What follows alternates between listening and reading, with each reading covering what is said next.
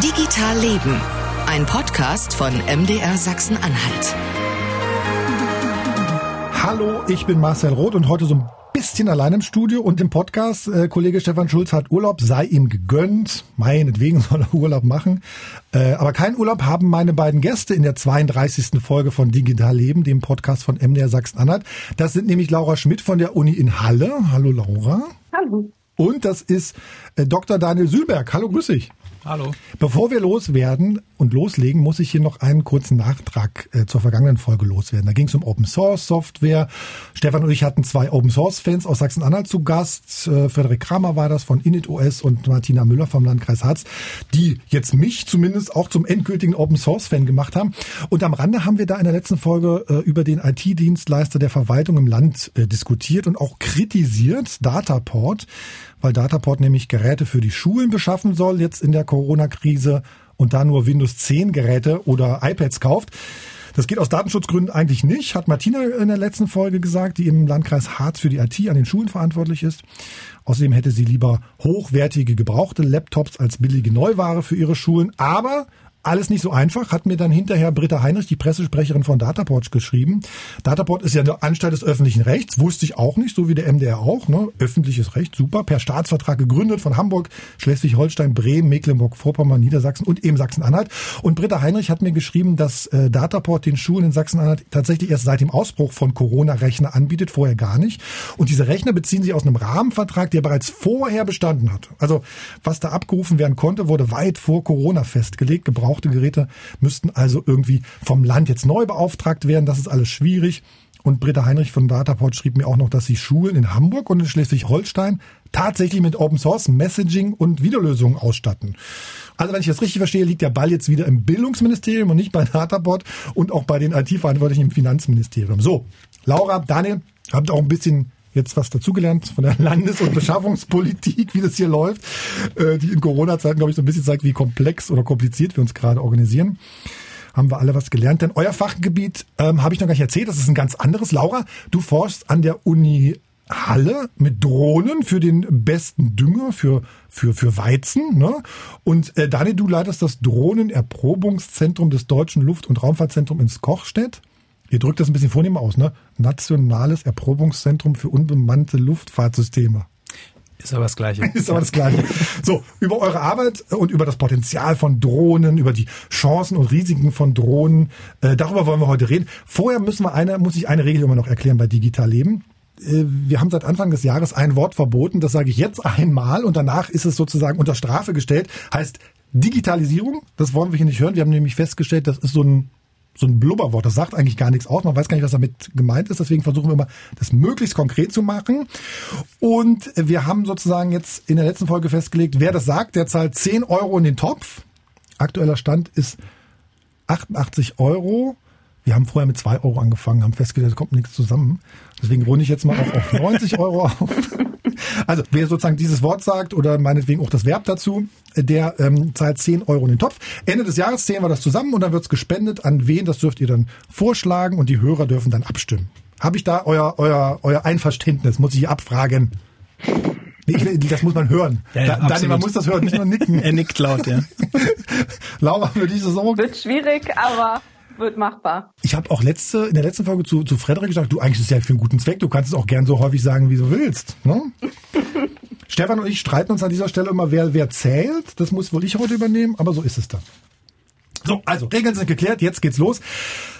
Science Fiction oder nur eine Spielerei? Das sind sie, glaube ich, schon lange nicht mehr, die Drohnen. Ähm, es gibt zwar so ganz, glaube ich, futuristisch anmutend Ideen und auch eine Menge Spielerei, aber es gibt auch ganz vieles, was richtig handfest ist. Und für Handfestes sind wir in Sachsen-Anhalt, glaube ich, zuständig. Ähm, Laura, du bist an der Uni Halle am Institut für Agrar- und Ernährungswissenschaft und du hast sozusagen eine Drohne, die messen kann, wie geht's dem Weizen gerade, wenn ich jetzt mal einfach so plump sagen, äh, sagen kann. Wie, wie bist du auf die Idee gekommen? Wie ist das entstanden? Ähm, also es ist ja so, dass ich untersuche den Winterweizen und es geht um Stickstoffeffizienz und Stickstoff und Stickstoffdüngung ist ja ein Thema, was immer wieder in den Nachrichten auch aufgetaucht ist. Und was aber eben sehr wichtig ist für die Pflanze, der Stickstoffdünger. Und unser Ziel ist es jetzt zu schauen, wie, ähm, man eventuell Pflanzen darauf hinzüchten kann, dass sie den Dünger, den wir ihnen geben, effizienter nutzen können und wir damit weniger düngen müssen. Und das ist eben ein sehr komplexes Merkmal und wir erhoffen uns mit der Drohne mehr Informationen von den Pflanzen vom Feld zu bekommen, als wir das eben mit dem bloßen Auge bekommen könnten. Da sind die Kameras uns viele, viele Schritte voraus in der Datenerfassung. Ah, das heißt, was macht die Drohne genau? Oder was, was erstmal ganz praktisch für den Mann in mir sozusagen, was, was ist das für eine Drohne? Wie groß ist die? Was, was, was, was nimmt die so mit? Wie schwer? Das ist ein Hexakopter. Ich glaube, der hat ungefähr 10 Kilo mit der Kamera dran und da ist eine Multispektralkamera drunter, die nimmt ähm, auf im Bereich von 640 bis 980 Nanometer, also so im Red Edge Bereich. Und damit fliegen wir dann die, die Felder ab.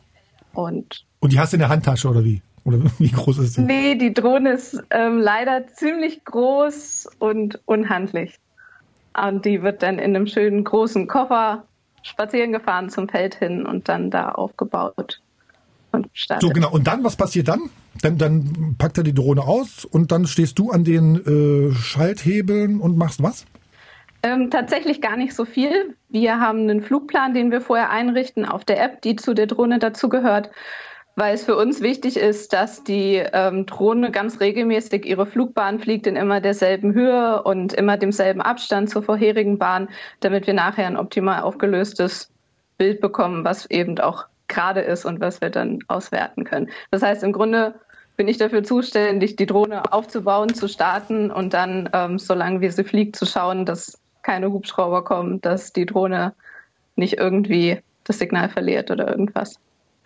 Ah, das heißt sozusagen, musstest du auch so einen, so einen, so einen Drohnenführerschein machen? Ja, richtig, den mussten wir auch machen.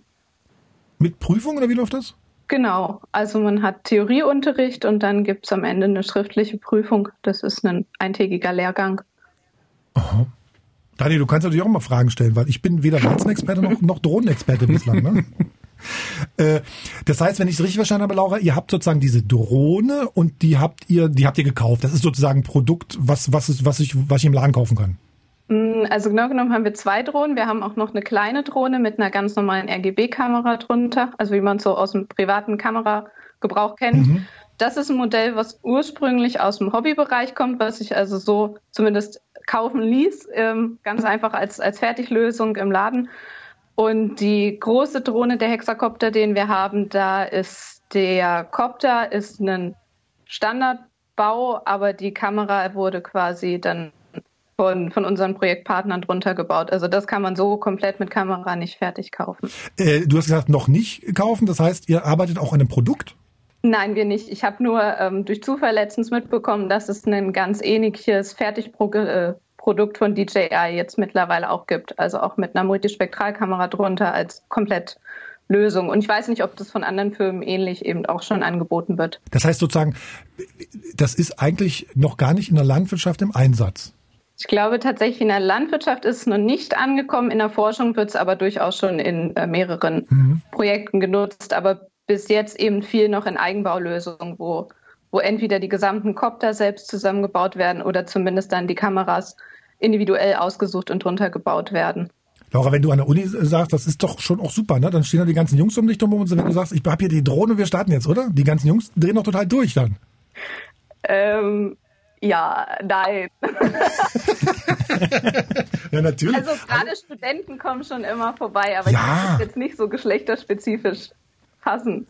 Also es kam auch schon Frauen und Kleinkinder, die ganz. Du, ich, ich bin ja gescheitert an so einem kleinen, das war irgendwie so groß wie eine Hand, so groß wie eine Handfläche, habe ich meinem Sohn mal gekauft und das haben wir nie zum Fliegen gekriegt. Das ist dann immer hier links und rechts als Mist und dann dachte ich, ach, das mit den Drohnen wird sowieso nichts. Ich muss aber zugeben, so das manuell selber fliegen finde ich durchaus auch sehr schwierig.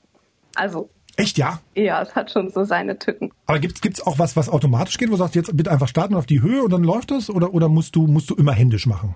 Nee, ich mache vorher einen Flugplan auf der App und dann macht die das so, wie ich ihr das vorher quasi eingeplant habe. Und du musst gar nicht eingreifen während des Flugs? Nee, außer es kommt halt irgendwie ein, ein Hubschrauber oder irgendwas, das sich runtergehen muss. Aber sonst macht die alles alleine und kann auch alleine auf Tastendruck wieder zurückkommen und landen, wenn ich das möchte. Okay, das wäre auch dann was für mich und meinen Sohn. Was kostet die? ein bisschen mehr. Also nicht so viel, wie Ja. ich einem Das- Kind vielleicht unbedingt in der Hand drücken würde. Das kriegen wir auch im Kinderzimmer wahrscheinlich nicht unter, die Maschine. ähm, ich wollte gerade noch mal auf was anderes äh, hinaus, Laura. Du bist ja sozusagen eigentlich dann, dann, dann Agrarwissenschaftler und kommst sozusagen eigentlich aus einem, aus einem klassischen, naja, so aus einem klassischen Berufsfeld, ne? Ähm, wir haben im vergangenen Herbst hatten wir mal eine Folge auch mit zwei Landwirten. Hat mal Landwirtschaft 4.0 überschrieben. Ich überlege die ganze Zeit so, wenn man sozusagen jetzt die Natur nimmt und mit sämtlichen technischen Möglichkeiten das versucht auszumessen und irgendwie das Letzte rauszuholen aus, aus, aus dem Boden, ist das was, was wir heute eigentlich gut finden können? Ähm, na, Du äh, weißt, was ich meine, ne? ja, aber ich glaube, dass nicht unbedingt das Ziel ist, das Letzte aus dem Boden rauszuholen. Darum geht es, glaube ich, gar nicht.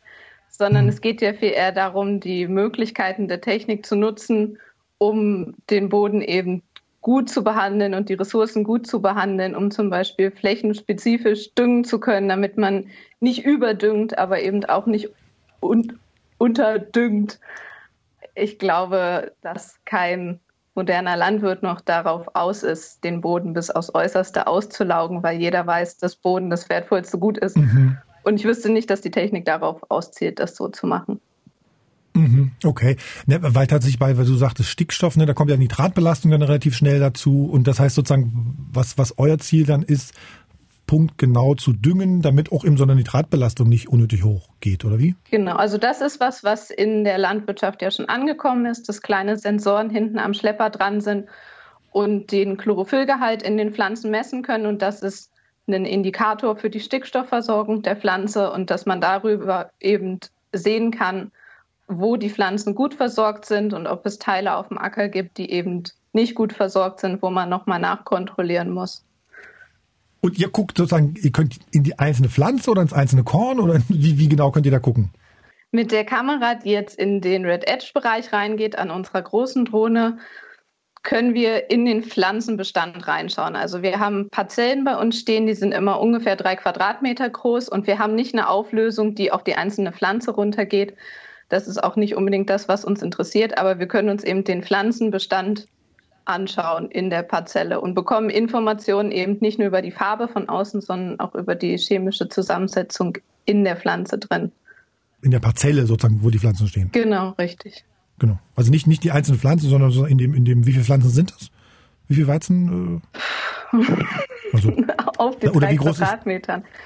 naja, was auf drei Quadratmeter wächst, okay. Ja, viele. Daniel, wir reden jetzt und Laura, wir reden ja schon die ganze Zeit so über Drohnen, als wüssten wir da irgendwie Bescheid, ne? Und dann, was, ne? Drohnen, so klar, Drohnen, wir wissen, was Drohnen ist. Ich glaube, wir müssen mal so ein bisschen reden, was, was sind denn die überhaupt? Daniel, du kannst du mal versuchen, sich an so einer, so einer Definition? Kann ich mal probieren. Also ich glaube, im Volksmund ist dieses Wort Drohne einfach nicht mehr wegzudenken, ähm, weil das auch was Griffiges ist. Man kann das auch aussprechen. Also nicht umsonst heißt ja unser offizieller Titel irgendwie ein bisschen anders, als du es gerade gesagt Ja. hast ähm, und dadurch auch sehr länglich. Also wir Ja. sind auch in Silben äh, federführend in der Institutsnamenslänge im DLR.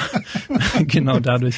Ähm, Nee, also prinzipiell ist es so, so ein bisschen generisch gewachsen, glaube ich. Also letzten Endes hat wirklich dieses Thema Drohnen irgendwann mal angefangen, ähm, eher so im Verteidigungsbereich. Also das war die erste ähm, Luftfahrtanwendung von unbemannten Luftfahrtsystemen. So und, und das, also das Wort, was wir eigentlich in der Wissenschaft dafür benutzen, also die Drohnenwissenschaftler in Anführungsstrichen, ist halt dieses Thema unbemannte Luftfahrtsysteme. Ähm, bei Drohnen ist jetzt nach unserer Definition immer auch irgendwie ein militärischer Einsatzzweck mit verbunden. okay. Und das zivile unbemannte Luftfahrtsystem hat halt ganz viele ähm, Interpretationsmöglichkeiten. Und das geht dann vom Lufttaxi äh, über sowas, was die Laura benutzt, also irgendwo landwirtschaftliche Einsätze, ähm, bis hin zur Paketdrohne. Das sind halt unbemannte Luftfahrtsysteme. Und unbemannt heißt nicht äh, ohne Menschen, Ja. sondern also gerade dieses Wort Lufttaxi Ja, würde man jetzt auch denken, genau. Flugtaxi ist ja äh, kein unbemanntes Luftfahrtsystem, da sitzt ja einer drin. Äh, so gesehen eigentlich doch, weil es eher um den Piloten geht. Also man probiert den Piloten Ja. rauszukriegen und deswegen ist es nicht mehr von Menschen gesteuert. Und muss der Pilot bei so einer, wenn wir über Drohnen reden, muss der Pilot sozusagen ähm, das Ding immer im Blick haben oder reicht das, wenn der sozusagen aus der Drohne rausguckt? Gibt's da irgendwie definitionsmäßig was?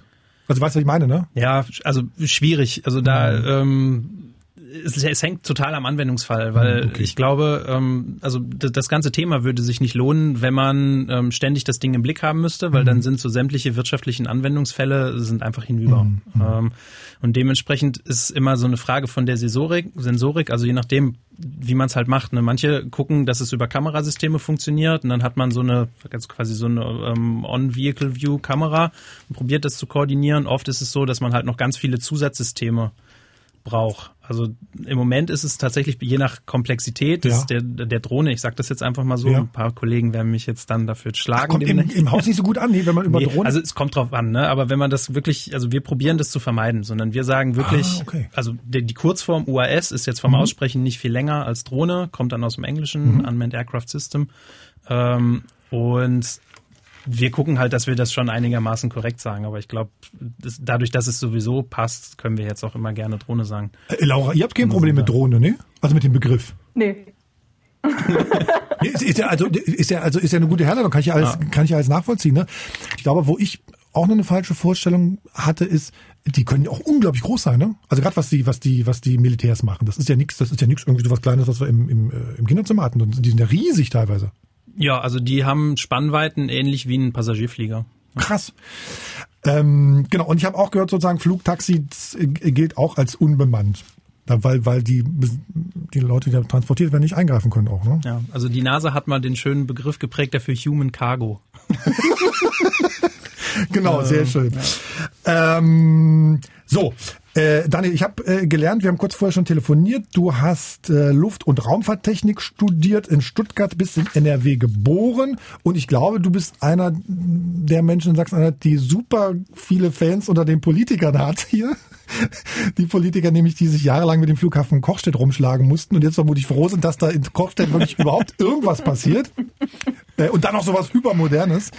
Äh, Und Kochstedt ist ja tatsächlich einer der ganz wenigen Standorte des äh, Deutschen Luft- und Raumfahrtzentrums in Ostdeutschland. Es gibt nämlich ich glaub, Cottbus noch und Neustrelitz und Thüringen, glaube ich, noch was. Ähm, ich bin ja, äh, Daniel, Anfang Juli dran vorbeigefahren, so an Kochstedt. Da war nichts los. und Ich habe auch keine Drohne gesehen. Ja, richtig. Wir bauen im Moment noch alles um. Wie? Ihr baut da nur? Ihr forscht da noch gar nicht? Ja, also man muss es so sehen, ein Flughafen, also klar, man könnte jetzt den Flughafen als betonierte Wiese nehmen und dann einfach nur ein bisschen durch die Gegend fliegen, aber das ist für die Entwicklung von den unbemannten Luftfahrtsystemen generell ein bisschen zu kurz gegriffen. Das heißt, wir müssen jetzt noch einen Haufen wissenschaftliche Infrastruktur aufbauen, ähm, um diese ganzen Überwachungsvorgänge und sowas überhaupt erstmal möglich zu machen. Das geht über Kommunikationsmöglichkeiten, äh, Vermessungsmöglichkeiten, wo fliegt denn jetzt mein UAS gerade wirklich her und solche Sachen, bis hin zu so ganz banalen Sachen wie, wir müssen erstmal die Gebäude so herrichten, dass man da auch Ah. forschen kann ne? und alles Mögliche. Und da Weil das war ja, das Passagierterminal war das ja. Ne? Es gibt Genau. den Tower da und so, ja, genau. Hm. Richtig. Und nur im Terminal sitzen und arbeiten, das halt ein bisschen. Mhm. Und deswegen äh, sind wir jetzt quasi, sind wir gerade dabei, so peu à peu die einzelnen Gebäude wieder, also so ein bisschen umzufunktionieren, teilweise auch wieder in Betrieb zu nehmen, weil durch die Insolvenzzeit auch an, halt nicht, nicht viel Betrieb an den Mhm, okay. Gebäuden war. Ne? Und die werden davon auch nicht besser.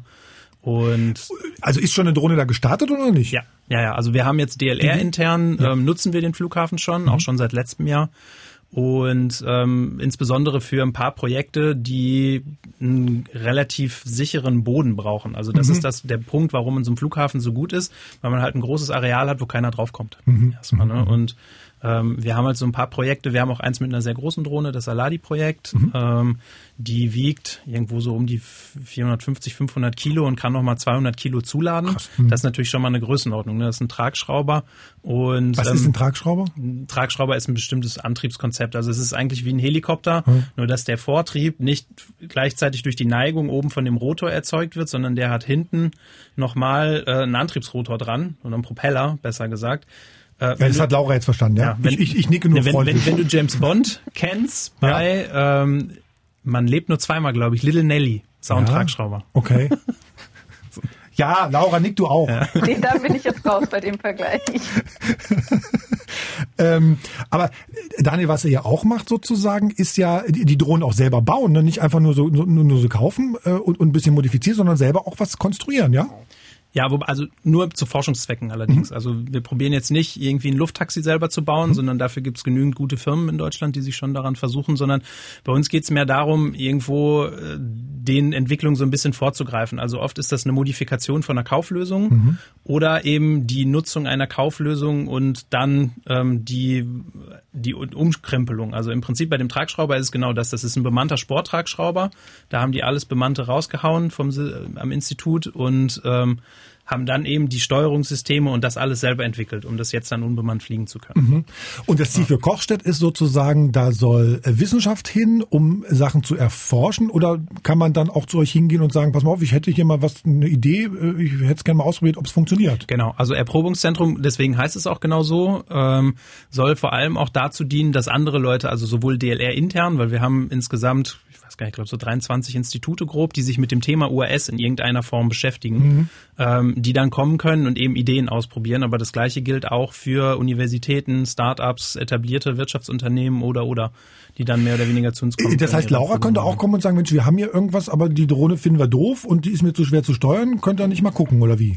Zum Beispiel. Also wir haben jetzt nicht so viele Weizenbüschel gerade, aber ähm, wenn es beispielsweise genau um sowas geht, ne? also so diese Systemvalidierung, mhm. wenn ich jetzt sage, ich kaufe mir jetzt eine neue Drohne, die kann ich aber nur noch Hände steuern, also weil je komplexer die werden, desto weniger automatisiert kann man es im Prinzip machen, ähm, dann sollte man das nicht zwangsläufig sofort irgendwo äh, auf dem Feld tun, wo hinterher auch noch was mhm. wachsen soll oder weiß ich nicht was und das passiert im Prinzip dann alles bei uns. Und ihr dürft sozusagen von der Fläche her, dürft ihr raus aus dem Flughafen oder dürft ihr nur sozusagen im Flughafen und da drüber hm. fliegen? Also im Moment ist es so, dass wir probieren, über dem Flughafen zu bleiben. Prinzipiell dürfen wir aber auch raus. Also das hängt immer an der Genehmigung, ähm, die im Moment, also das gibt das Luftrecht so her, noch pro Drohne von der Luftfahrtbehörde einzeln ausgestellt wird. Und dann kann man. Pro Drohne, aber nicht pro Flug. Genau, ja, ja. Also du kannst dann sagen, ich möchte mit der und der Drohne das und das machen mhm. und dann sagen die dir, ja, ist in Ordnung, muss man eine Risikoanalyse machen, der, der Prozess ist relativ komplex und dann kriegt man eine Betriebserlaubnis, Aufstiegsgenehmigung, das heißt immer mal so, mal so. Laura, du brauchst das aber nicht, ne? Oder wie?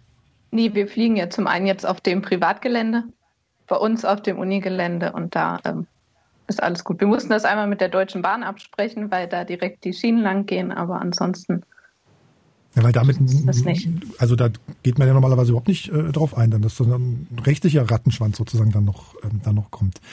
Und ähm, Daniel, was ich auch gelesen habe, ihr forscht ja sozusagen einerseits zu diesen Drohnen, aber auch zu den Antriebssystemen. Also was geht da eigentlich rein? Ne? Kommt da irgendwie äh, Wasserstoff rein oder kommt da irgendwie nur Strom rein oder kommt da Benzin rein oder so?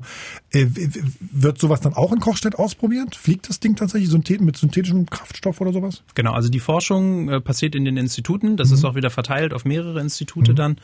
Ähm, und die Erprobung würde dann beispielsweise bei uns passieren. Genau. Also kann ich genügend Solarenergie in elektrische Energie wandeln, um überhaupt abzuheben? Ist mhm. ein so eine Frage. Wenn man mal eine Brennstoffzelle hat, die gut genug funktioniert, komme ich damit hoch? Wie lange kann ich damit oben bleiben?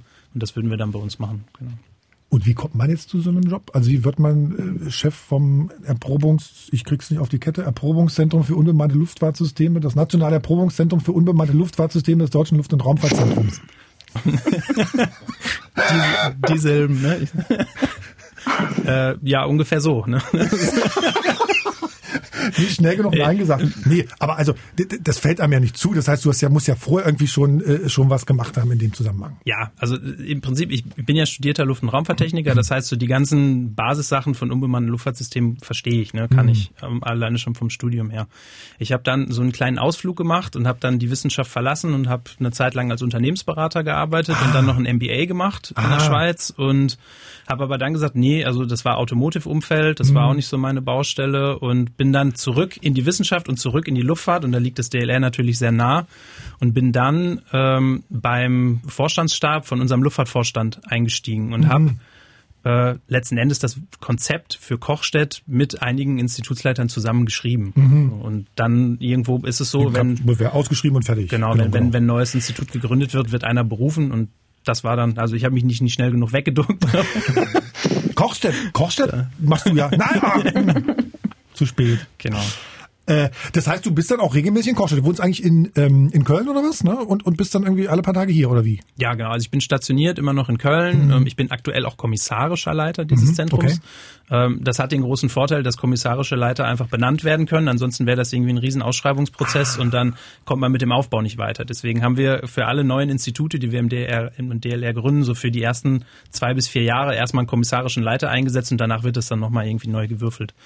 Und ähm, Genau, und ich deswegen habe ich noch Dienstsitz Köln. Das lohnt sich aber auch, weil wir halt so viel administrativ zu klären haben und mhm. unsere Administration sitzt in Köln, mhm. ähm, dass ich also in einer Nicht-Corona-Phase immer montags in Köln bin, mich montags abends in Zug setze, dann nach Braunschweig oder Magdeburg okay. fahre und dann drei Tage Kochstedt und dann wieder zurück. Das ist so die Standardwoche. Wie kommst du denn dann vom Zug nach Kochstedt? Mietwagen.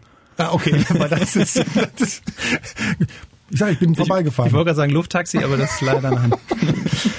Ähm, das heißt, Daniel, wann, wann, wann können wir uns das mal angucken hier als Hörer oder als Zuschauer, die sagen, Mensch, wann gibt es den Tag der offenen Tür oder so? Äh, war ursprünglich echt für den Herbst geplant. Also ah. wir haben im Herbst am äh, 22.10. die Eröffnung mhm. äh, offiziell. Da kommt Herr Haseloff dann vorbei und der Herr Jasombeck vom BMWI mhm. und noch ein paar andere Vertreter und ähm, dann schneiden wir da ein paar rote Bänder durch, so nach dem Motto. Und ursprünglich wollten wir. das ist schön, ähm, dass du es genau so sagst, wie es ist, ja, ist ja wunderbar. Und, urspr und, ursprünglich wollten wir danach, ähm, weil das auf dem Donnerstag liegt, den Freitag und den Samstag ah, ja. den Tag der offenen Tür machen. Mhm. Ähm, das ist jetzt nur wegen Corona fällt das alles hinten runter. Und das war auch eine DLR-interne Gesamtentscheidung, dass alle Tage der offenen Tür im gesamten DLR wurden für dieses Jahr abgesagt. Dann, dann hoffen wir auf nächstes Jahr. Genau. Ähm, apropos nächstes Jahr, da habe ich noch gelesen, du könntest dir vorstellen, äh, dass da auch wieder Flugzeuge fliegen. Äh, ja, Dann, muss sogar.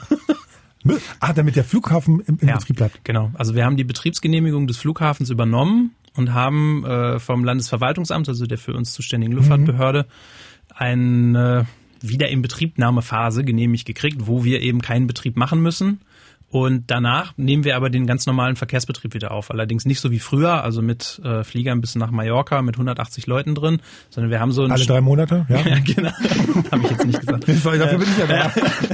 sondern wir haben so ein ähm, stufenweises wieder im Betriebsnahmekonzept, wo wir erstmal klein anfangen bis 5,7 Tonnen allgemeine jeder Luftfahrt. Privatflieger dann mal ja, schnell. Ah, genau, okay. richtig. Und dann haben wir Öffnungszeiten quasi unter der Woche und dann wächst das so peu à peu auf, dass irgendwann ähm, auch der SCM mal wieder zum oh, Champions League Spiel oder so fliegen ja. kann, wenn sie wollen. Oh, jetzt, oh, jetzt. ja. Schönen Gruß an die Kollegen vom Fußball-Podcast. der FCM im, im, im Champions League. Ich muss dir noch eine, wir haben, ich glaube im letzten Jahr oder im Jahr davor haben wir im Radio mal so einen April-Scherz gemacht und haben gesagt, Mensch, die neueste Meldung ist, in Kochstedt gibt's jetzt Raketenstarts als Planung. Da, da musste ich ein bisschen kichern, da mussten wir alle kichern. Aber ernsthafte Frage. Raumfahrt steht ja bei euch auch sozusagen noch oben drüber. Haben Drohnen überhaupt irgendwas mit Raumfahrt zu tun? Ja, also mehrere Sachen. Das eine ist, dass im Moment es tatsächlich so ist, dass auch jetzt unbemannte Luftfahrtsysteme genutzt werden, um Raumfahrtkonzepte vorzuvalidieren. Mhm. Ähm, das, das ist so das eine Thema. Und das andere ist, ähm, da gibt es auch ein ganz interessantes Projekt, was jetzt startet bei uns ähm, für hochfliegende Plattformen. Mhm ähm, die dann das Potenzial bieten, auch ähm, ich sag mal, teure Raumfahrtlösungen, zum Beispiel Satelliten, in Teilen zu ersetzen und eben dann Mobilfunkanbindungen oder irgendwie sowas durch diese hochfliegenden Plattformen zu realisieren. Auf der Erde. Oder auf jedem Planeten, die man halt so ja, ja. besiedelt. Das heißt, man könnte auch vielleicht dann in zehn Jahren mal sagen, Mensch, äh, auf dem Mars ist gerade eine Drohne im Einsatz, die in Kochstedt erprobt wurde. Ja, wobei ich glaube, bis dahin kommen die dann wieder nicht. Also bei, bei den. Nee, dass man sie mitnimmt vielleicht. Ach so, meinst du? Ja, okay, das, das ist schon das, klar. Ja. Also das, das, das, ja, also für die Raumfahrt braucht ja. man wirklich Raumfahrtgeräte und das sind eben nicht Drohnen in der mhm. Regel. Aber klar kannst du mitnehmen. Aber auf der Rakete halt, sozusagen, da setzt man genau. die da aus und, und, ja. und macht sozusagen, oder, oder man versucht irgendwie Weizenlaura auf dem Mars zu züchten und hat dann die Drohne da. Mhm. Das wäre, also, oder? Läuft, ja, ja. Sehr guter Plan. Funktionieren. Das machen wir. Was ist denn so grundsätzlich, Laura, vielleicht du nochmal, was ist denn so das Grundsätzlichste am Umgang mit, das grundsätzlich Schwierigste am Umgang mit Drohnen? Also ist es tatsächlich, wir haben schon irgendwie das mit, der, mit dem Starten und Landen oder ist es sozusagen irgendwie äh, die Auflade, äh, dass, dass es sozusagen nicht lang genug läuft oder sind es die Regeln drumherum? Ähm, also für uns, die wir Kameras unten drunter nutzen, ist häufig eines der größten Probleme, dass das ganze System fehlerfrei läuft. Also, dass man irgendwie, wenn man nicht unbedingt in einer Arbeitsgruppe jemanden hat, der Drohnenspezialist ist, oft dran sitzt und ähm, dann eben doch Fehler hat, gerade in ähm, Drohnen und Kamerasystemen, die eben selbst zusammengebaut sind, dann ist doch mal hier ein Kabel und da ein Kabel und dann funktioniert was nicht. Für die Pflanzenzüchtung wäre es wichtig, wenn die Laufzeit eventuell länger werden würde. Also das ist bei uns so ein bisschen der begrenzende Faktor, die Laufzeit der Batterien. Und wir sind jetzt noch in einem relativ kleinen Maßstab unterwegs mit unseren Feldern. Aber wenn die Überlegung ist, dass das später ja auch in die Wirtschaft zu den Pflanzenzüchtern kommen soll, das sind ganz andere Dimensionen, die, die deren Vers äh, Feldversuche haben. Und die müssten einen ganzen VW-Bus voll mit Akkus, glaube ich, teilweise zu ihren Feldern nehmen. Krass, wie lange läuft denn eure, eure Drohne? Unsere läuft ungefähr 20 bis 23 Minuten. Und das, das reicht sozusagen nicht aus für das ganze Feld? Bei uns reicht es ganz knapp aus, aber wir haben zum Beispiel jetzt 1700 Parzellen und Züchter sind da in ganz anderen Dimensionen. Das Problem ist, dass die Überlappung zwischen den einzelnen Fotos immer sehr hoch sein muss, damit das nachher alles fehlerfrei zusammengesetzt werden kann und dadurch dauert ein so ein Flug wahnsinnig lange. Und dann will man natürlich auch immer gerne weit runterkommen, damit man eine mhm. gute Auflösung hat von den Bildern. Wie hoch ist sie? Also wo, wie, wie hoch fliegt ihr?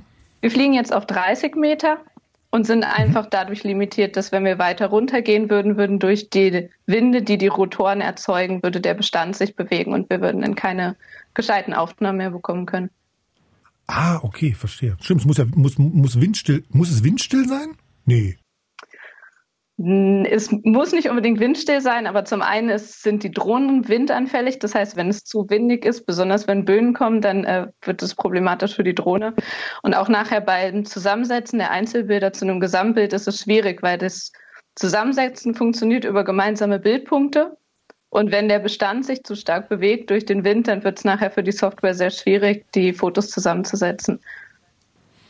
Das heißt, Daniel, für dich wäre, höre ich jetzt aus Lauras Ausführung raus, noch eine Aufgabe, sowas wie eine Tankdrohne zu entwickeln, die sozusagen dann äh, äh, alles hochtransportiert und dann die oben versorgt, damit die nicht landen müssen oder damit die sozusagen. Ja, das wäre hervorragend, ja. Siehst du? Siehst du? Also er zückt gleich den. Ich, den ich sehe schon den Projektantrag, Laura, den wir zusammenschreiben. Auf jeden Fall. Aber, äh, aber Daniel, was ist sozusagen das Schwierigste an Drohnen für, für, für dich in deiner Arbeit? Also für, für mich ist es gerade eigentlich eher eine organisatorische Herausforderung, das mhm. erstmal alles zum Laufen zu kriegen, weil ähm, die Infrastrukturen ist das eine Thema, gesetzliche Änderungen ist das nächste Thema und und und und das alles so ein bisschen unter einen Hut zu kriegen, ist halt sehr viel Arbeit für eine Startphase von einem Institut. Ne? Also das, das ist immer so das, wo man sich teilweise so ein bisschen selbst überholt. Ähm, ich glaube, generelle Herausforderung ist genau das, was Laura angesprochen mhm. hat. Ne? Das ist jetzt nichts, was wir in Kochstedt okay. entwickeln, aber so dieses ganze Thema Energiespeicher, Reichweiten und sowas, das ist was, da hängt die ganze Industrie dran. Ne? Und da gibt's unterschiedliche Konzepte, aber nicht umsonst sagt ein großer Teil der Urban Air Mobility, ähm, wenn wir also mit dem Flugtaxi was machen wollen, haben wir eine Range von 30 bis 50 Kilometern, danach ist der Saft leer. Und mhm. dann müssen die erstmal wieder auftanken mhm. und weiß ich nicht was. Und da würde man natürlich irgendwie wirklich gerne mehr Energie mitnehmen, aber dann ist halt das Problem der Energiedichte, ne, die du in den Akku kriegst und mhm. weiß ich nicht was und ähm, ob jetzt Akkus immer das Beste sind mit den seltenen Erden und mhm. wann die Brennstoffzellen fertig sind und ob die dann so toll sind. Es gibt halt immer irgendwo einen Trade-off. Ich glaube, das ist so für die ganze Community, die sich mit diesem Thema URS beschäftigt, schon eine ziemlich große Herausforderung. Und ich glaube, das andere Thema, was halt, wofür Kochstedt auch wieder gut ist, mhm. ähm, ist dieses ganze Thema, was man nicht vernachlässigen darf. Die Technologie kann so toll sein, wie sie will. Wenn hinterher die Gesellschaft diese Technologie nicht akzeptiert, mhm. Ähm, kann man die trotzdem in die Tonne werfen. Und das, das ist eben so ein Punkt, wo man mit dem Erprobungszentrum bei uns jetzt, glaube ich, eine Chance hat, genau das. Also du sagst ja schon Tag der offenen Tür und was da alles geht. Und man muss das Thema einfach mal so ein bisschen äh, zum Anfassen mhm. darbringen, damit man sieht, das ist alles gar nicht so schlimm, weil man denkt immer Drohnen, oh, militärisch und da mhm. habe ich schon wieder das gehört und ähm, das andere ist so dieses Thema, die haben ja alle eine Kamera drunter, mhm. damit die fliegen können, da kann man ja auch jeder ins Schlafzimmer filmen und so diese Sachen und letzten Endes ähm, sind das nicht unberechtigte Bedenken erstmal, aber wenn man sich dann anguckt, was der eigentliche Einsatzzweck ist, wie weit die vom Schlafzimmerfenster wegfliegen und was da für Kameras drunter sind und so, dann ähm, ist das, glaube ich, diese Akzeptanz zu schaffen wirklich und auch in die Kommunikation zu gehen und da zu sagen, pass auf, so ein bisschen die Vorurteile sind eigentlich gar nicht das, was hinterher die Anwendungsfälle mit sich bringen. Ähm, das ist, glaube ich, eine große Herausforderung für uns auch. Ja. Die Welt zu Gast in Kochstedt. Das hättest du gern sozusagen dann, ja? Wir hoffen das, ja. So, zwei Menschen zu Gast äh, bei äh, Digital Leben, die Drohnen so ganz selbstverständlich nutzen. Es gibt natürlich aber auch hier im Land, in der ganzen Region, ganz viele Drohnenfans und auch Auskenner. Äh, ich habe neulich noch gelesen, der Storchenhof Lohburg, der inspiziert so zum Beispiel Storchennester und guckt, sind denn da wirklich Küken drin? Ne? Oder der Netzbetreiber Avacon, der, der checkt so Strommasten im Land, wie die gerade sind, inspiziert die da. Ansonsten gibt es noch eine ganze Menge mehr Beispiele aus dem Land. Christine Schwabe, Landesanstalt für Landwirtschaft und Gartenbau Sachsen-Anhalt. Im vergangenen Jahr haben wir einen Quadrocopter in einem Versuch zur biologischen Schädlingsbekämpfung auf einer Praxisfläche nahe Bernburg eingesetzt. Im Versuch sollte der Maiszünsler bekämpft werden. Mithilfe einer GPS-gesteuerten Drohne wurden Kugeln, in denen sich die natürlichen Feinde des Maiszünslers, nämlich Schlupfwespen, befanden, großflächig und punktgenau ausgebracht. Diese Ausbildungsmethode spart Zeit, Arbeitskräfte und geschieht unabhängig vom Wachstum der Maispflanzen. Der größte Aufwand liegt in der genauen Terminierung des Einsatzes. Aus diesem Grund führt der amtliche Pflanzenschutzdienst Sachsen-Anhalt ein Maiszünsler-Monitoring durch, in denen die exakte Entwicklung des Zünslers erfasst wird. 2020 führten wir keinen Versuch durch, da wir keine adäquate Praxisfläche mit hohem Zünslerbefall fanden. Dafür konnte erstmalig die Hochschule Anhalt eine Drohne zur Ausführung der Kugeln in diesem Jahr testen. Ja, Drohnen äh, zu erforschen ist äh, mein Steckenpferd. Ich bin Johann Dauer. Ich arbeite beim DLR in Braunschweig beim Institut für Flugsystemtechnik und leite dort ein Team von Wissenschaftlern, die sich mit äh, Drohnen, deren Technologie und Anwendungen beschäftigen und diese erforscht. Ja, Drohnen in der humanitären Hilfe sind Varianten. Beispielsweise kann man sich aber auch vorstellen, Drohnen, die von Schiffen automatisch starten und landen und das auch unter schwierigen Wetterbedingungen oder Drohnen, die Informationen fliegen mit bemannten Hubschraubern. Das sind alles sehr spannende Forschungsbereiche, die wir schon seit über 15 Jahren in Braunschweig beim Institut für Flugsystemtechnik erforschen. Wir haben beispielsweise in der Dominikanischen Republik ein Katastrophenszenario nachgestellt, eine Überflutung, Überflutung, die dort tatsächlich stattgefunden hat, haben wir mit äh, dortigen Rettungskräften noch einmal nachgestellt, um dann zu erproben, inwiefern Drohnen tatsächlich nutzbringend eingesetzt werden können für ein solches Katastrophenszenario. Das sind dann Aspekte, die wir bei uns äh, in Braunschweig in der Forschung mit berücksichtigen. Ähm, um dann beispielsweise zusammen mit vielen anderen Einrichtungen des DLR einen, äh, eine neue Drohne zu bauen, die sehr viel größer ist als das, was man heute kommerziell kennt. Eine Sache, die in den, in den Medien momentan natürlich sehr präsent ist, ist die Frage der künstlichen Intelligenz. Und das, was uns insbesondere interessiert, ist die Frage, welchen Einfluss die KI auf die Sicherheit einer solchen Drohne hat. Also wie kann man nachweisen, dass auch wenn man eine KI benutzt, diese Drohne stets sicher ist und der Betrieb äh, auch niemanden gefährdet. Mein Name ist Dr. Bianca Schuchert. Ich arbeite am Deutschen Zentrum für Luft- und Raumfahrt am Institut für Flugführung in Braunschweig. Das Institut beschäftigt sich schon seit vielen Jahren mit der Integration von Drohnen und unbemannten Flugsystemen im Allgemeinen in den ähm, Luftraum. Und in meinem aktuellen Projekt Horizon URM beschäftige ich mich mit Kollegen von insgesamt zehn DLR-Instituten und Einrichtungen mit dem Thema Urban Air Mobility. Das heißt, hier geht es um die Nutzung des städtischen Luftraums für Transportaufgaben und in unserem Fall beschäftigen wir uns vor allem mit dem Transport von Personen. Das heißt, es geht um fliegende Taxis, die auch Lufttaxis genannt werden.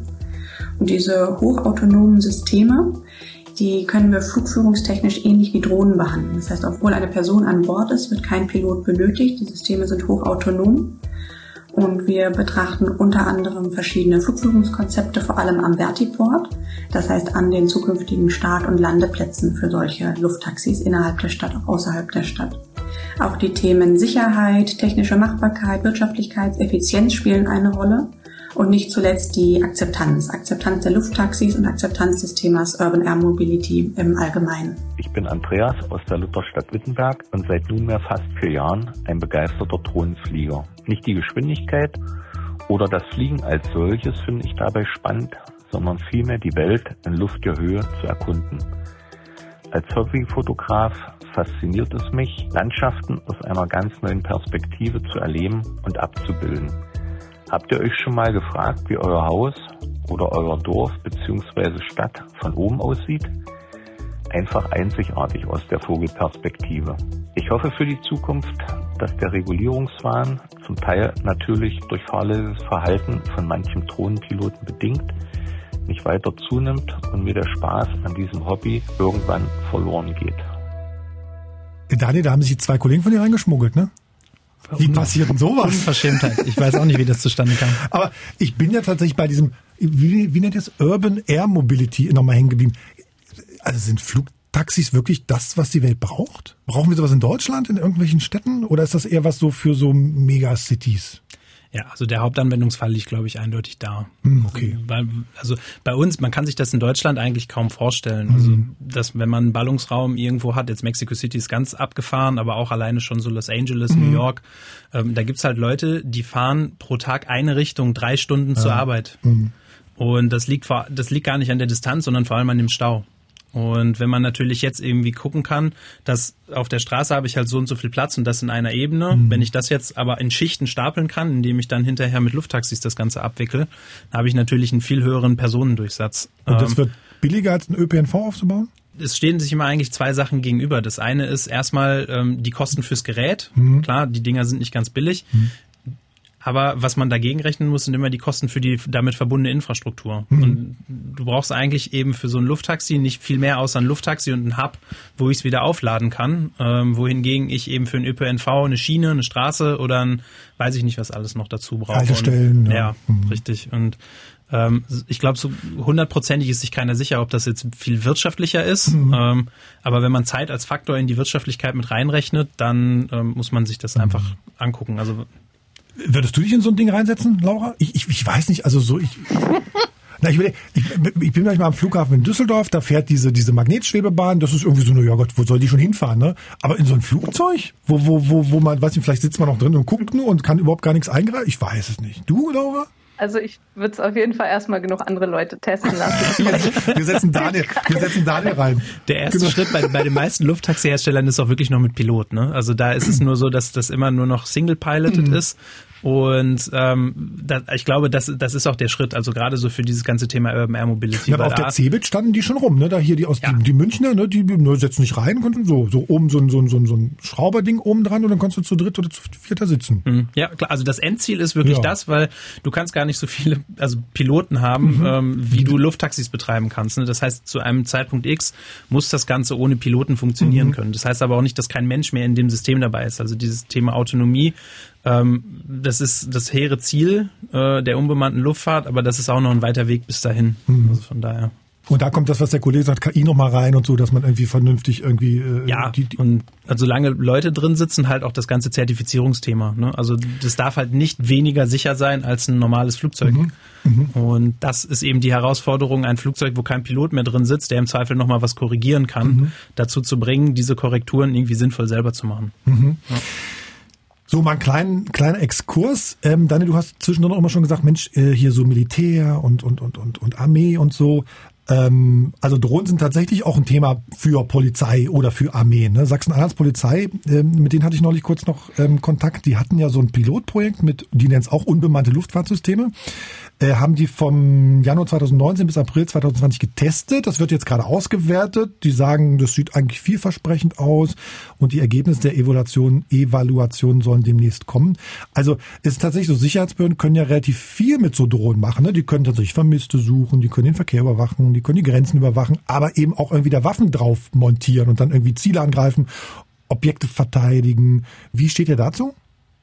Also wir in Kochstedt sind ähm, jetzt erstmal 100 Prozent finanziert für die Erprobung von zivilen Einsatzzwecken. Jetzt muss man dazu sagen, unter zivile Einsatzzwecke fällt eben auch dieses ganze BOS-Thema. Also Feuerwehr, Polizeibehörden, THW.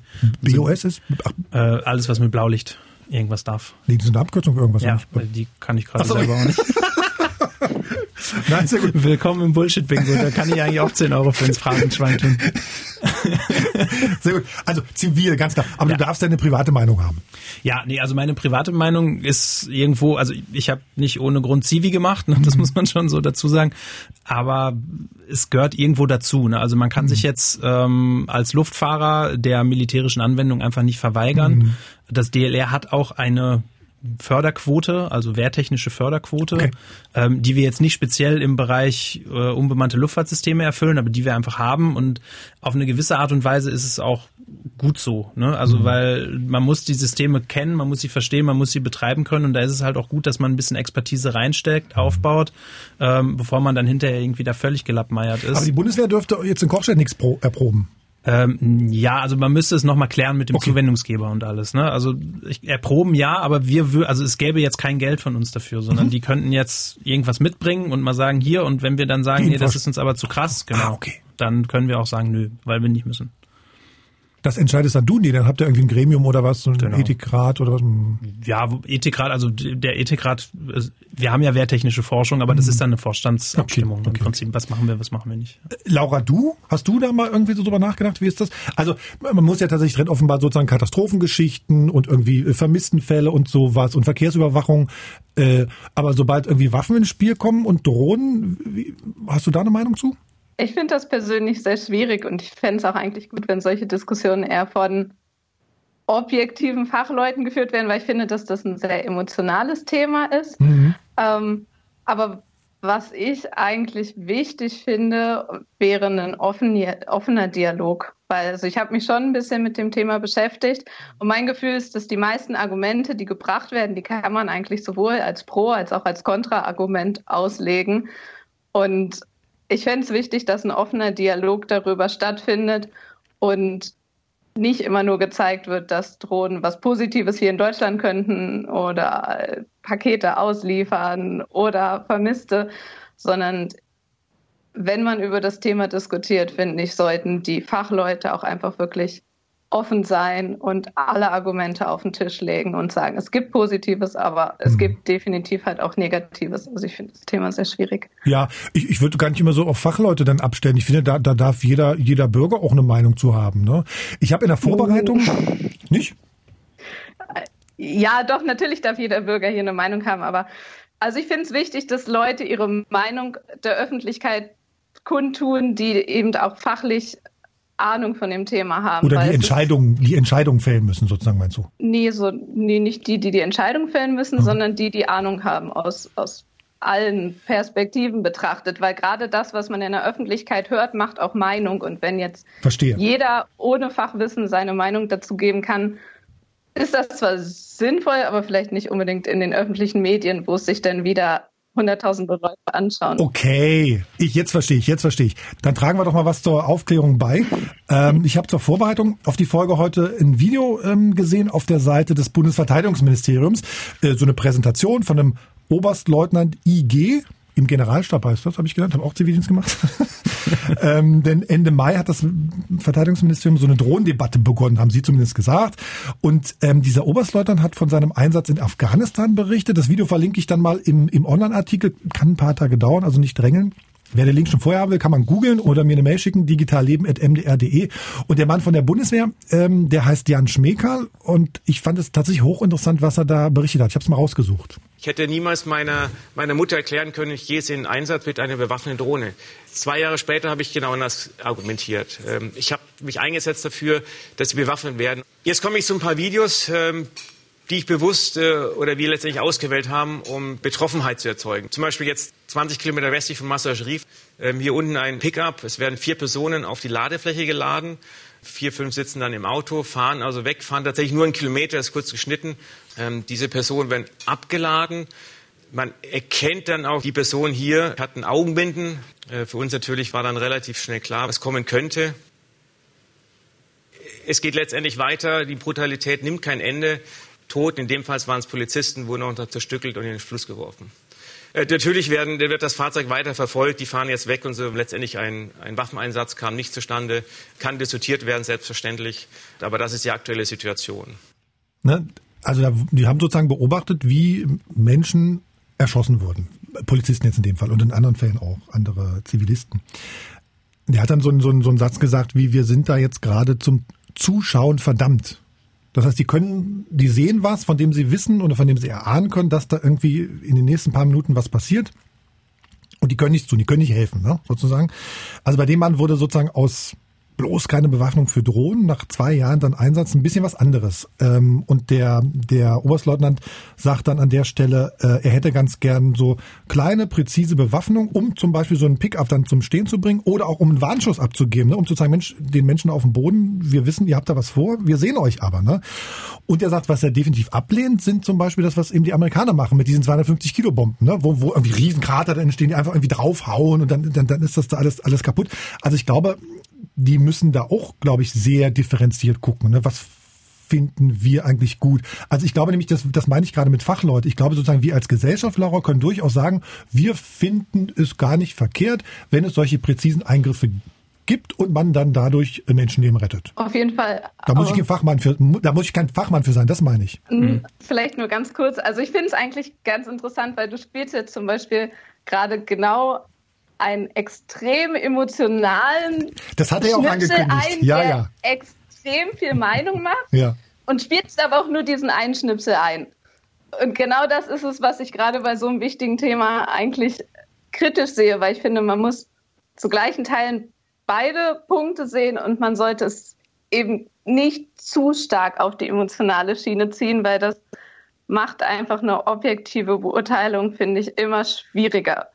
Du, du hast total recht. Was ich ja, wo du sagst, emotional, ich, du hast total recht, super, und unterschreibe ich. Aber ich fand ja bei ihm auch toll, der sagt ja am Anfang, wir wollen genau das, wir wollen da jetzt genau eine Emotion rausrufen. Ne? Also der hat das ja auch äh, offengelegt. Das fand ich sozusagen für ein Militär auch super. Aber ähm, Daniel, du hast noch Luft geholt. Ja, also ich, ich glaube im Prinzip, ähm, also die Leute, die fachlich damit umgehen und die sowas entwickeln, denen muss aber irgendwo auch ein gewisser ethischer Leitfaden mit an die Hand gegeben werden. Und das sind jetzt vielleicht nicht immer zwangsläufig die Leute, die es selber entwickeln, weil mhm. da mache ich ein bisschen den Bock zum Gärtner. Ne? Mhm. Das heißt also, insofern ist eine gesellschaftlich-politische Meinung in so eine Richtung schon wichtig. Gleichzeitig bin ich da voll bei Laura. Also wenn man, also die, die, die Pros und die Kontras kann natürlich jetzt irgendwie, ich glaube von uns auch keiner gerade in so einem Zusammenhang wirklich abwiegen. Mhm. Ne? Oder, und von daher ist, ist es wirklich schwer. Also weil ich glaube, man kann solche Themen, also gerade wenn es um Privatsphäre, ähm, Gewalt oder irgendwie sowas geht, man kriegt es gar nicht entemotionalisiert. Mhm. Das, das ist, glaube ich, so mhm. das eine. Und ähm, gleichzeitig muss man das, und das, das ist das, was ich vorhin auch meinte mit dieser Akzeptanz, und man muss das Ganze mitdenken. Mhm. Also so, was richtet das, was ich jetzt tue, bei anderen Leuten an? Und manchmal muss ich dann sagen, okay, da mache ich es vielleicht nicht. Und manchmal muss ich aber dann irgendwie als Politik, als Fachmann ja. oder weiß ich nicht was, auch so ein bisschen, Entschuldigung für das Französisch, äh, die Eier haben, ähm, es trotzdem zu tun. Ich, darauf stoßen wir immer wieder hier bei Digital Leben ganz häufig. Es geht da, glaube ich, für mich auch ganz viel, es geht um Vertrauen. Ne? Können wir, können wir da der Bundeswehr vertrauen? Können wir da sozusagen äh, denjenigen vertrauen, die die Bundeswehr kontrollieren? Ja. Ne? Können wir da sozusagen den Entwicklern vertrauen? Also es ist eigentlich eine, eine, Vertrauens, eine Vertrauensdebatte oft auch an der Stelle. Aber Laura, äh, ich will gar nicht, ich will gar nicht diesen einen kleinen Schnipsel da stehen lassen. Ich habe nämlich noch andere, andere, andere Schnipsel, denn äh, im Verteidigungsausschuss im Bundestag habe ich jetzt vor kurzem genannt, sitzen auch Menschen und zwar zwei Sachsen-Anhalter. Ähm, und ich habe mich auch gefragt, was die zu Drohnen sagen. Hallo, Katrin Budde hier. Ich bin Bundestagsabgeordnete für die Sozialdemokraten. Seit 2017 bin ich im Bundestag, war vorher Landespolitikerin und seit kurzem bin ich auch im Verteidigungsausschuss. Wenn es darum geht, dass äh, Drohnen die Sicherheit unserer Soldatinnen und Soldaten erhöhen, indem Drohnen eingesetzt werden, um zu kundschaften, ob Gefahren da sind, um das Gelände zu erkunden, dann ist das sicherlich unstrittig. Aber spätestens beim Thema sollen Drohnen bewaffnet sein und Wer gibt ähm, dann frei, ob Drohnen, wenn sie bewaffnet sind, auch schießen können? Da scheiden sich die Geister. Für uns ist eins auf jeden Fall klar, dass wir das amerikanische Modell ablehnen. Dass es nämlich bewaffnete Drohnen gibt, die durch künstliche Intelligenz selber entscheiden, wann geschossen wird und wann nicht geschossen wird. Das lehnen wir ganz klar ab. Ähm, dieses andere Thema, soll es überhaupt bewaffnete Drohnen geben? Und wenn ja, äh, wie sollen die Waffen bedient werden, von welchen Menschen, von wo aus und wer entscheidet das. Das ist gerade in einer sehr, sehr intensiven Diskussion. Ja, das ist ja eine Entscheidung über Leben und Tod. So wie mir fällt es, glaube ich, allen Sozialdemokratinnen und Sozialdemokraten schwer zu entscheiden, ob das mit einem Ja oder Nein beantwortet wird. Das ist noch ein Prozess. Mein Name ist Matthias Höhn, ich bin sicherheitspolitischer Sprecher der Fraktion Die Linke im Deutschen Bundestag. Drohnen sind mittlerweile kaum noch wegzudenken aus äh, dem zivilen Luftraum genauso wie aus dem militärischen. Auch die Bundeswehr, die Bundesrepublik äh, verfügt über Drohnen und kann sie einsetzen.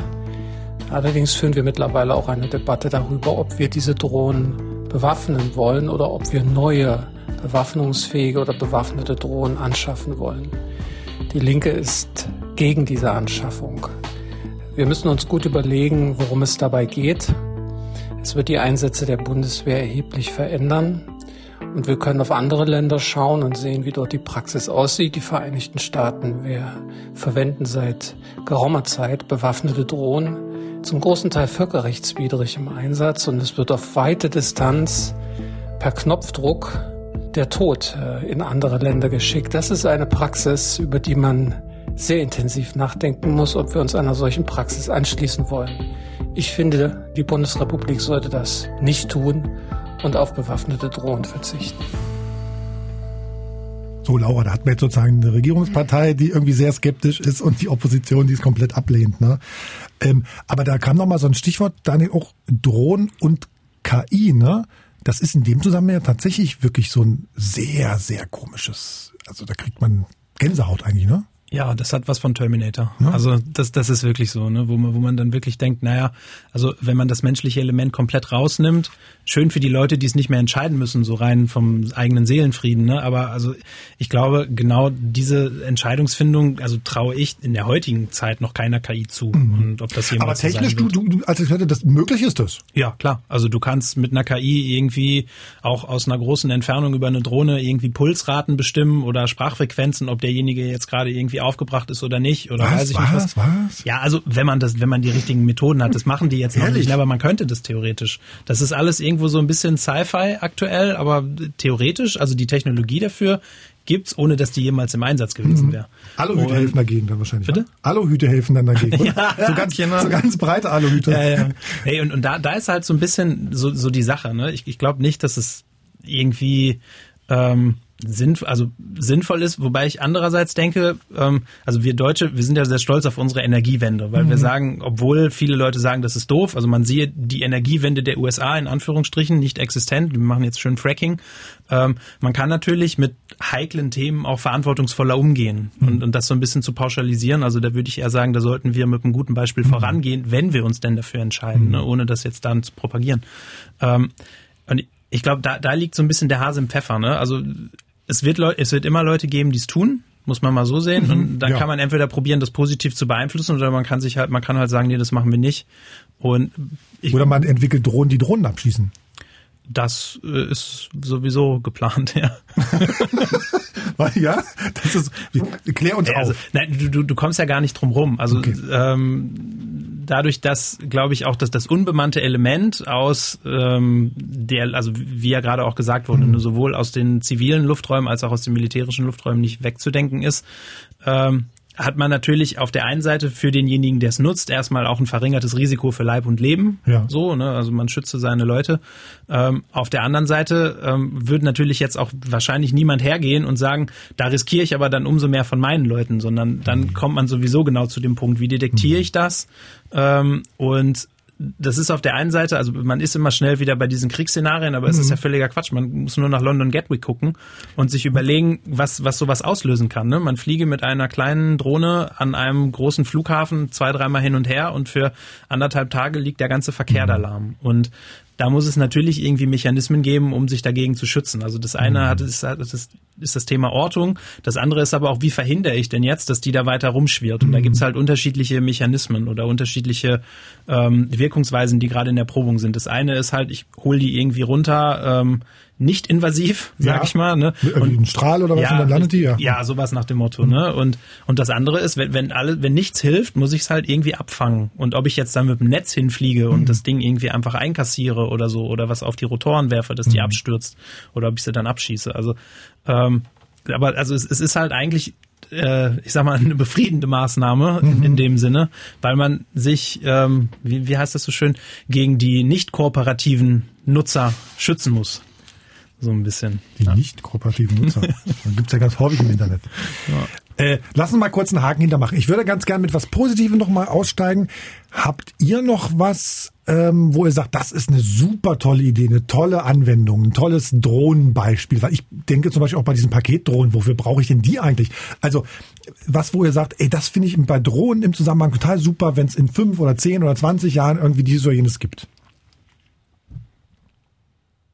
Laura ähm. darf noch überlegen. Ach so, okay. Ich wollte Laura, sagen, Ladies first. Laura, Laura darf überlegen. Ja. Und, und, und äh, also, Daniel. Ja. Also, im Prinzip, für mich hat das Ganze zwei Dimensionen. Das erste ist, ähm, also man, man sollte das Thema nicht nur auf Deutschland beschränken. Mhm. Also das, was für uns vielleicht überflüssig ist, weil der DHL-Mann kommt mit meinem Amazon-Paket sowieso morgen, wenn ich es heute bestelle, ist natürlich in anderen Teilen der Welt überhaupt nicht der Fall. Und so dass auch dieses Thema Paketdrohne zum Beispiel ähm, für einen hohen wirtschaftlichen Aufschwung sorgen kann in äh, Afrika oder mhm. so, weil die haben kein Geld, Straßen zu bauen, mhm. aber die haben schon Geld, irgendwie im Verhältnis günstige Paketdrohnen zu kaufen mhm. und einfach zumindest wichtige Güter äh, relativ zeitnah auszutauschen. Ne? Das, das ist das eine.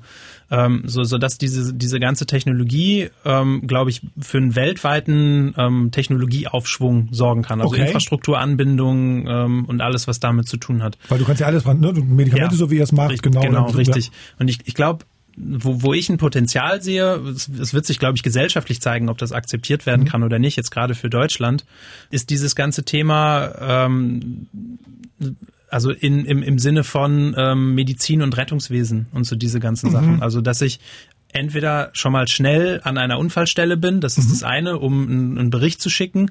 Das zweite, ähm, was glaube ich in Sachsen-Anhalt auch ein großes Thema ist, wo Projekte laufen, so wie ich das jetzt am Rande langsam mitkriege, ähm, mit Leuten, die dann auch mit bei uns ähm, was erproben mhm. wollen, ist ähm, das Thema Versorgung auf dem Land. Also ja. das ist ja beispielsweise Lebensmittel, jetzt Lebensmittel. Also Lebensmittel genau ist das eine Thema. Medikamente, äh, Medikamente mhm. gegebenenfalls auch einfach mal der Hausbesuch dann in Anführungsstrichen okay. von einem Arzt oder sowas, der das ansonsten aufgrund der Distanzen gar nicht abwickeln ja. könnte, aber man kann dann eben über Telemedizin sehr viel machen ja. und solche Sachen. Und das ist beispielsweise was, wo ich sage, wenn wir das irgendwie hinkriegen, sinnvoll, wäre das was, wo viel mehr Leute noch nicht ins Seniorenheim ziehen müssen, weil sie, weil sie halt versorgt werden können. Ne? Mhm. Solche Sachen, die kommen halt nicht mehr irgendwie gut bis in den Supermarkt, weil es ziemlich weit ist. Ja. Also sie könnten zu Hause wohnen bleiben. Und das, da das kommt die Drohne mit Kamera und Bildschirm und da guckt dann der Doktor draus.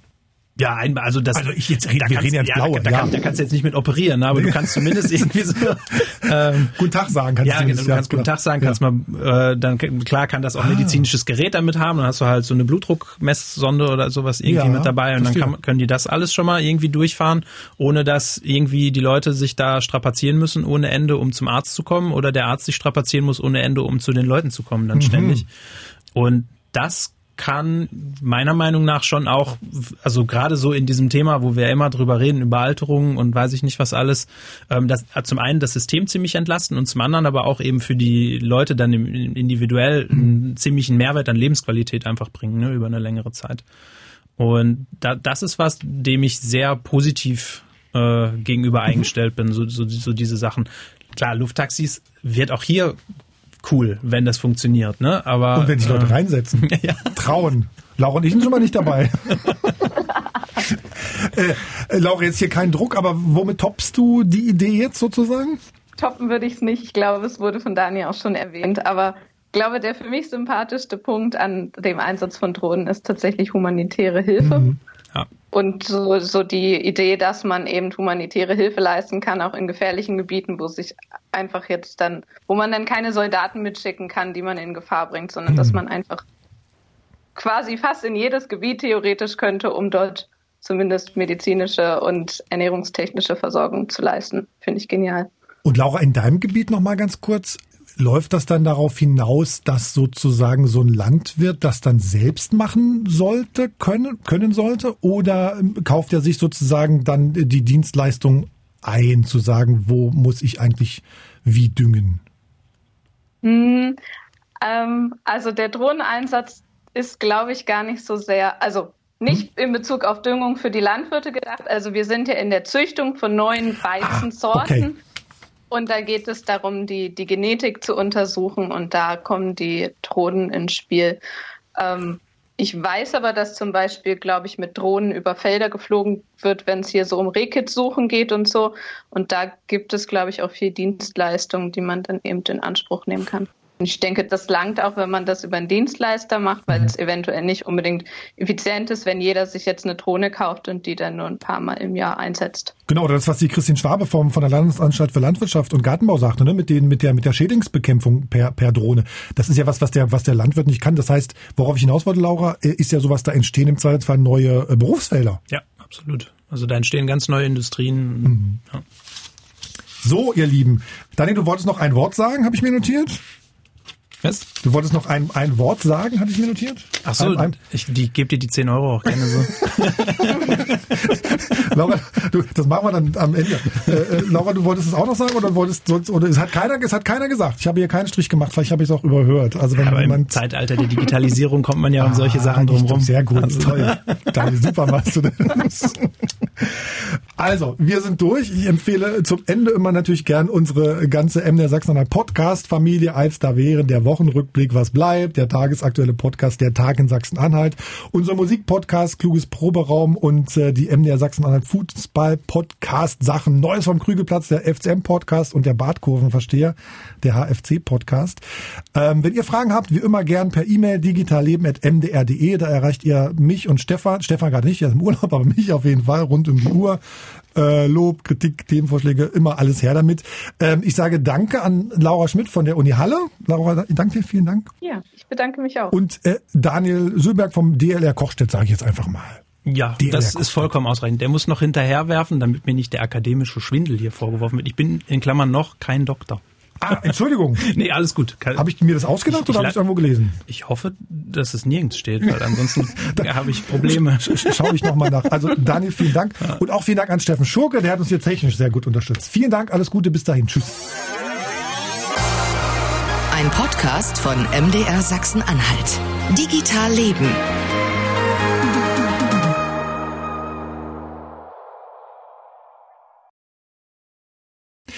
Kuckuck, nicht erschrecken. Eine Kleinigkeit habe ich noch. In der Septemberfolge, in der nächsten Folge von Digital Leben, die nehmen wir am 15. September auf, kommt Professor Christoph Igel zu uns, der Chef der Cyberagentur, die seit Mitte Juni in Halle arbeitet. Und Herr Igel hat am Deutschen Forschungszentrum für künstliche Intelligenz gearbeitet und war dann neun Monate lang bei der Bundeswehr im Kommando Cyber Informationsraum. Und jetzt lenkt er eben von Halle aus hier in Sachsen-Anhalt die Cyberagentur und will damit Forschung anstoßen, um Deutschlands zukünftige Cybersicherheit zu verbessern. Die Agentur, muss man mal wissen, ist eine gemeinsame GmbH des Bundesinnen- und des Bundesverteidigungsministeriums. Gab es so auch noch nicht. Und wir hier sind der erste deutsche Podcast, bei dem Christoph Igel als Chef dieser Cyberagentur zu Gast sein wird am 15.09. Und wenn ihr sozusagen Fragen an ihn habt, dann gern her damit. E-Mail digitalleben.mdr.de und am besten natürlich eine Sprachnachricht. Ich freue mich. Bis denne.